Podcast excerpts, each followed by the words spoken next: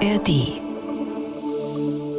Moin zusammen, ich bin Ole Wackermann und ich hoffe, ihr habt den Sturm vergangene Nacht gut überstanden. Jetzt ist auch schon fast Wochenende, vorher gab es aber noch wichtige Entscheidungen. Einmal das Urteil im Prozess um die millionenschweren Gold- und Silberdiebstähle bei Aurubis hier in Hamburg.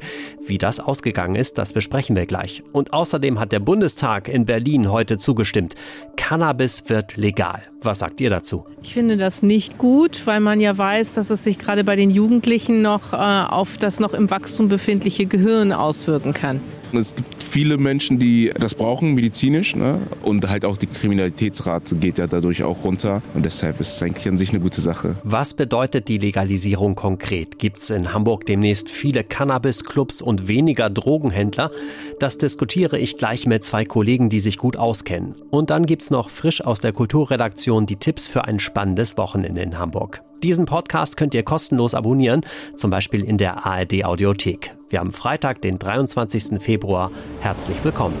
Der Tag, die Stadt, die Infos. Hamburg heute von NDR 90,3.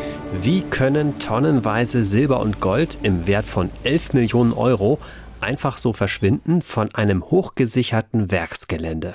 Die Frage mussten sich die Chefs beim Hamburger Kupferhersteller Aurubis in letzter Zeit oft anhören.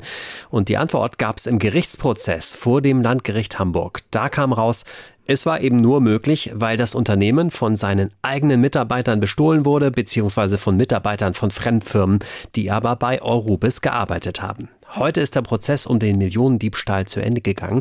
Fünf Angeklagte wurden zu Haftstrafen zwischen drei und fünf Jahren und zehn Monaten verurteilt. Und ein Angeklagter bekam zwei Jahre auf Bewährung. Und darüber spreche ich jetzt mit unserer Gerichtsreporterin Elke Spanner. Hallo Elke. Hallo Ole. Elke, du hast diesen Fall von Anfang an verfolgt. Ist denn da im Laufe des Prozesses deutlich geworden, wie die Diebe das geschafft haben, den eigenen Laden so zu beklauen? Ja, das war schon alles ziemlich kleinteilig. Also die Bande, die hatte wirklich so ein ganz ausgefeiltes System. Äh, was sie geklaut haben, sind sogenannte Rohsilberfeksel. Den Begriff hat wahrscheinlich noch niemand gehört. nee. Das sind im Grunde so eine Art Abfallprodukte, die bei der Kupferproduktion anfallen. Es ist wohl so, wenn man dann diese Rohstoffe von einem Kessel in den nächsten umschüttet, dann spritzt da irgendwas raus. Das sind diese Feksel.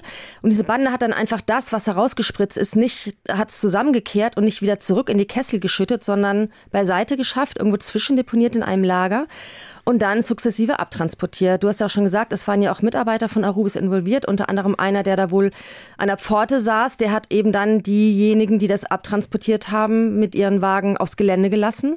Die haben das dann da abgeholt und weiterverkauft für sehr viel Geld. Also ein ziemlich ausgefeiltes System. Das ist, das spricht ja auch für erhebliche kriminelle Energie. Was für einen Eindruck hattest du von den Angeklagten? Woher kam diese kriminelle Energie?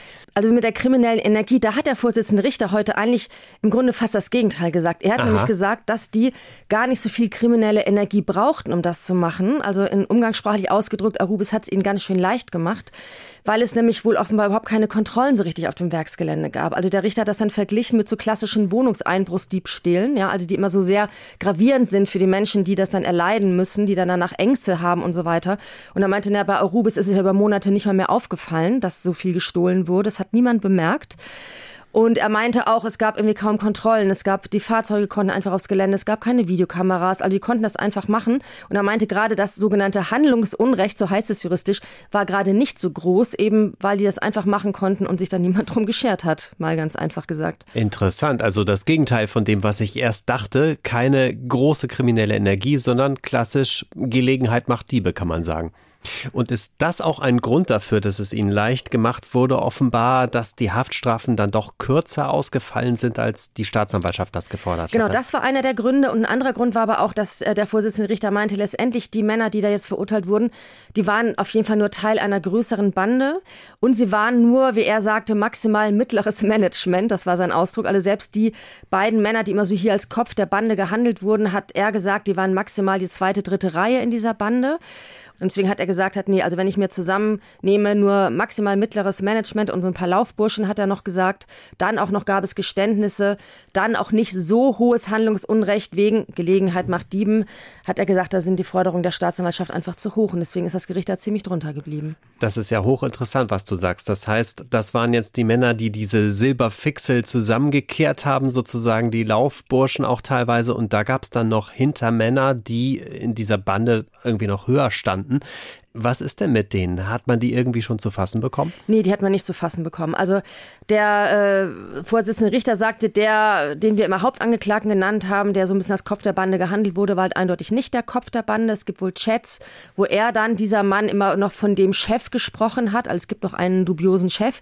Aber wer das ist, äh, das weiß man nicht. Da tappen die Ermittler, glaube ich, noch so ziemlich im Dunkeln. Das heißt, diese ganze Geschichte wird auch Rubes und wird auch die Polizei noch eine ganze Weile beschäftigen. Auf jeden Fall. Und nicht nur wegen dieser Bande, sondern es ist auch relativ deutlich, dass es noch mehr Banden gibt, die da unterwegs sind. Das ergab sich wohl auch aus den Chats bei den jetzt Angeklagten, dass denen wohl mal eine andere Bande in die Quere gekommen ist. Da haben die sich noch drüber aufgeregt im Chat, so, ey, warum haben die das denn jetzt mitgenommen? Wir wollten doch so mehr oder weniger.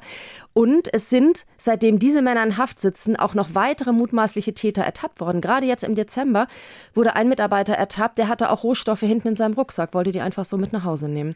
Und über den war man dann noch auf zwei weitere mutmaßliche Täter gekommen und bei denen wurde bei der Hausdurchsuchung auch was gefunden. Also man muss davon ausgehen, die Diebstähle gehen weiter und da sind noch viel mehr Menschen involviert, als man das jetzt nach diesem Prozess gedacht hätte. So ein großer Prozess und dann ist es am Ende womöglich nur die Spitze des Eisbergs. Danke, Elke, das wird uns weiter beschäftigen. Heute ist das Gesetz im Bundestag. Cannabis wird tatsächlich legal. Oder wie die Bundesregierung sagen würde, Bubatz wird legal. Dass die Bundesregierung da Jugendsprache benutzt hat in einer Kampagne, das fanden nicht alle toll. So nach dem Motto, ihr wollt euch anbiedern und verharmlost das. Aber Karl Lauterbach hält dagegen. Wir äh, werben also. gar nicht, sondern wir klären in der Jugendsprache Bubatz auf. Bubatz beschädigt dein Gehirn. Ja, ist die Legalisierung nun gut oder schlecht? Da ist noch längst nicht der Deckel drauf auf der Diskussion, aber dieser Hamburger, Andreas Gerhold, ist ein klarer Befürworter der Legalisierung. Wir bauen eben nur für uns selber an und schützen uns äh, damit, vor dem äh, kriminellen Schwarzmarkt, auf dem wir vergiftet werden, auf dem wir abgezockt werden können, äh, der einfach kriminell ist. Er gehört nämlich zum Hamburger Cannabis Social Club und möchte demnächst selbst legal, ich sag mal, Bubatz herstellen. Und damit zu Jon Strehler-Pohl. Der verfolgt die Diskussion um die Cannabis-Legalisierung hier in Hamburg von Anfang an. Jörn, machen wir es mal ganz praktisch diese Cannabis-Clubs? Wie sollen die funktionieren? Also ich habe mich da heute auch nochmal eingelesen. Das ist wirklich, äh, wenn das deutsche Vereinsrecht schon schwierig ist, ich glaube, diese, diese Cannabis-Clubs, das wird noch viel, viel schwieriger. Aber es, um es herunterzubrechen, man muss mindestens 18 sein. So ein Cannabis-Club darf maximal 500 Mitglieder haben und es gibt eine bestimmte Höchstmenge an Cannabis, was abgegeben werden darf. Und vielleicht das Wichtigste, wo man denkt, ach, da sitzt man schön und zieht dann ein Joint durch, wenn man sich gerade dort was besorgt hat, äh, äh, Cannabis. Das geht eben nicht. Das sind Räume, wo eben keine Drogen und auch kein Cannabis konsumiert werden dürfen. Also es ist nicht so diese, diese, äh, diese Coffeeshops, wie man sie vielleicht aus Amsterdam aus früheren Jahren kennt. Also wie so oft in Deutschland hat man sich für eine komplizierte Legalisierungsvariante entschieden. Da ist ja, da sind ja diese Cannabis-Clubs quasi das Herzstück. Und an dieser Stelle hole ich deshalb Oliver Wuttke ins Boot. Hallo. Du kennst die Perspektive von Justiz und Polizei genau, die das ja alles überwachen müssen. Da gibt es offenbar Bedenken. Im Großen und Ganzen gibt es da zwei Lager.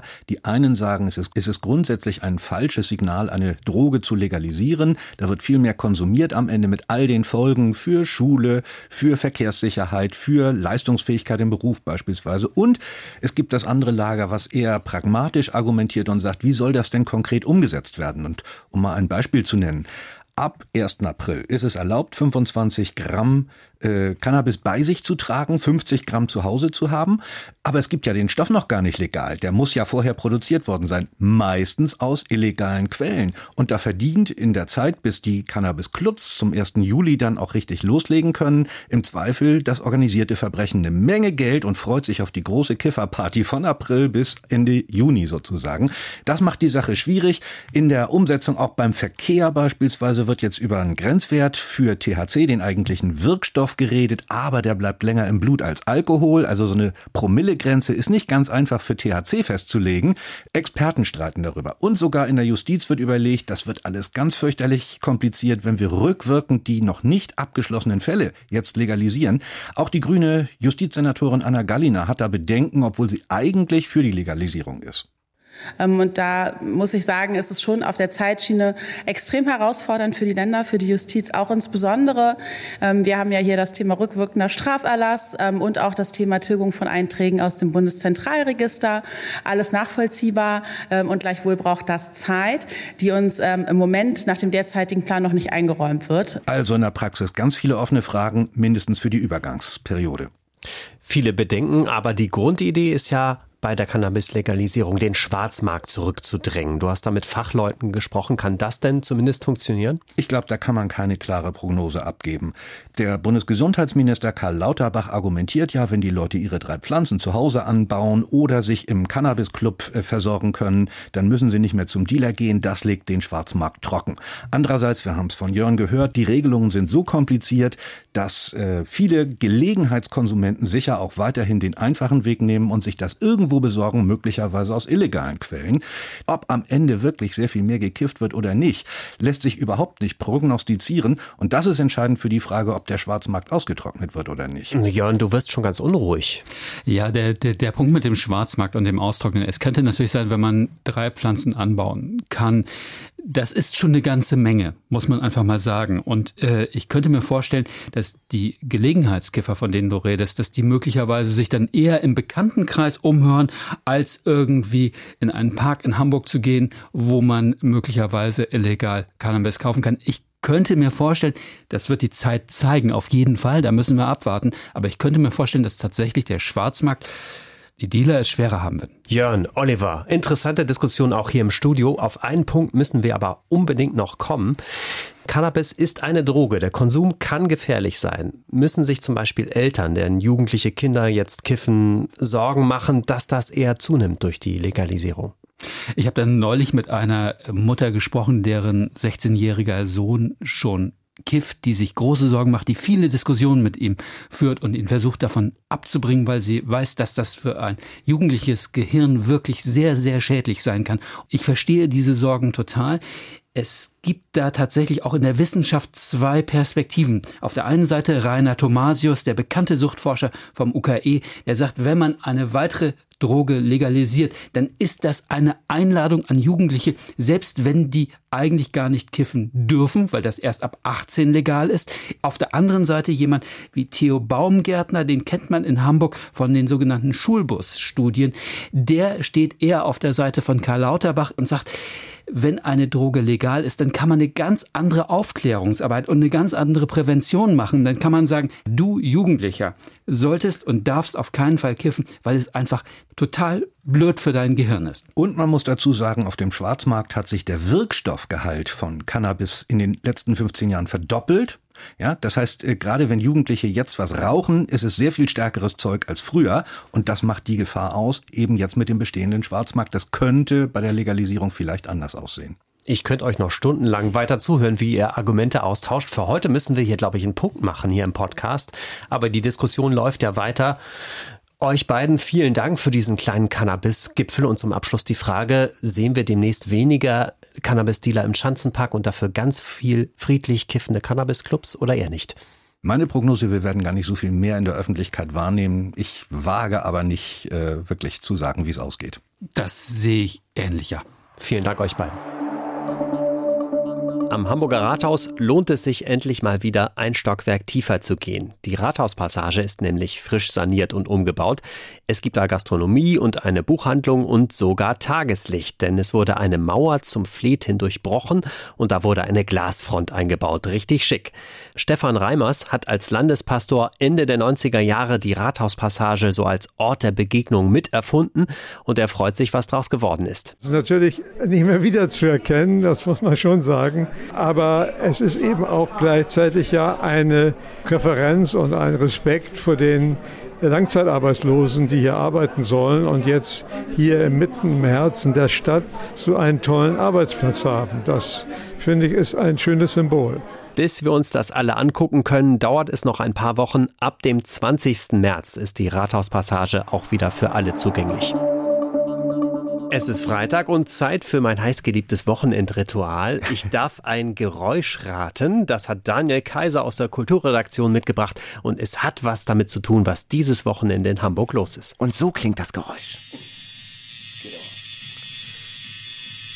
Türsummer. Nein. Nein, kein Türsummer. Nein, kein Türsummer. Ah, schon mal voll daneben. Viel länger als der Türsummer. Viel länger als Und ein bisschen der Türsummer. schmerzhafter. Ein bisschen, oh. Aber ein Zahnarztbohrer ist es Fast, also definitiv schmerzhaft nicht. ist- nein. Es, hat- es hat auch was Ästhetisches. es hat auch was Ästhetisches. Zum So, Beispiel. es wird jetzt Zeit, diese Peinlichkeit zu beenden. Daniel, was ist es? Es ist eine Tattoo-Maschine. Eine eine Tattoo- Tätowierungsmaschine. Und in der Messe Hamburg gibt es an diesem Wochenende die Hamburger Tattoo-Tage. Die gab es schon länger, aber jetzt ist alles neu. Da sind, präsentieren sich in den Messehallen 200 Studios, Ateliers, Künstlerinnen und Künstler, die zeigen live ihr Können. Es gibt einen Tattoo-Contest. Also alles rund ums Tattoo. Für 20 Euro ist der Eintritt. Und das Beste, das Ticket gilt dann auch für die Motorradtage, die zeitgleich in der Messe stattfinden. Also alles rund um das Chromglitzern und um diese Joghurtbechermaschinen sozusagen. Alles dabei. Ein Blick in die Motorradclub-Szene, Maschinen, Helme, Bekleidung. Und ich habe noch was ganz anderes äh, garantiert ohne Tattoo, was Theatermäßiges, nämlich Hamburger werden in 90 Minuten. Wenn es mal so leicht wäre, aber das verspricht das Theaterschiff. Das ist diese kleine Bühne auf dem Schiff im Nikolaifleet, mitten in der Stadt gegenüber von der, äh, vom Mahnmal St. Nikolai. Und da steht äh, der Kabarettist Lutz von Rosenberg-Lepinski auf der Bühne und er führt uns ein ins Hamburger Sein für 22 Euro. Hamburger werden in 90 Minuten. Das äh, kann man bei jedem Wetter machen. Daniel Kaiser aus der Kulturredaktion mit den Kulturtipps für dieses Wochenende. Vielen Dank, Daniel. Falls ihr morgen gegen 12 Uhr mit dem HVV in Hamburg unterwegs seid, dann werdet ihr einen Moment erleben, in dem Busse und Bahnen stillstehen. Anlass ist der Jahrestag des Angriffs auf die Ukraine. Der Verein Mensch Hamburg ruft zum Gedenken auf und der HVV hat sich da angeschlossen. Und apropos Verein und Engagement, es sind ja nach wie vor viele Ukrainerinnen und Ukrainer hier in Hamburg, die vor dem Krieg geflüchtet sind. Und da ist schon einiges geschafft. Es gibt aber auch noch viel zu tun, hat uns Sozialsenatorin Melanie Schlotzhauer gesagt. Wir haben in den vergangenen Monaten einen Rückgang an Flüchtlingszahlen tatsächlich erlebt. Trotzdem kommen immer noch so viele Menschen zu uns. Unsere Unterbringung ist immer noch zu 97 Prozent ausgelastet. Das heißt, wir müssen und werden weitere Unterkünfte schaffen. Und uns ist es gelungen, die Unterkünfte gemeinsam mit dem Umfeld zu entwickeln. Und besonders stolz bin ich auf die ganzen Ehrenamtlichen, die sich wirklich beharrlich und langfristig in ihrer Freizeit engagieren. Ja, ist wirklich eine super Sache. So um die 45.000 Menschen aus der Ukraine leben aktuell hier in Hamburg. Das ist so in der Größenordnung von Pinneberg. Und neben der Schweigeminute gibt es übrigens morgen auch noch einen Gedenkgottesdienst zum Jahrestag des Angriffs auf die Ukraine um 11 Uhr in der Hauptkirche St. Petri. Und das war's auch für heute und für diese Woche. Eine frische Folge Hamburg heute gibt es dann wieder am kommenden Montag, dann mit Mike Nielsen. Macht's gut, tschüss. Hamburg heute von NDR 90,3. Wir sind Hamburg.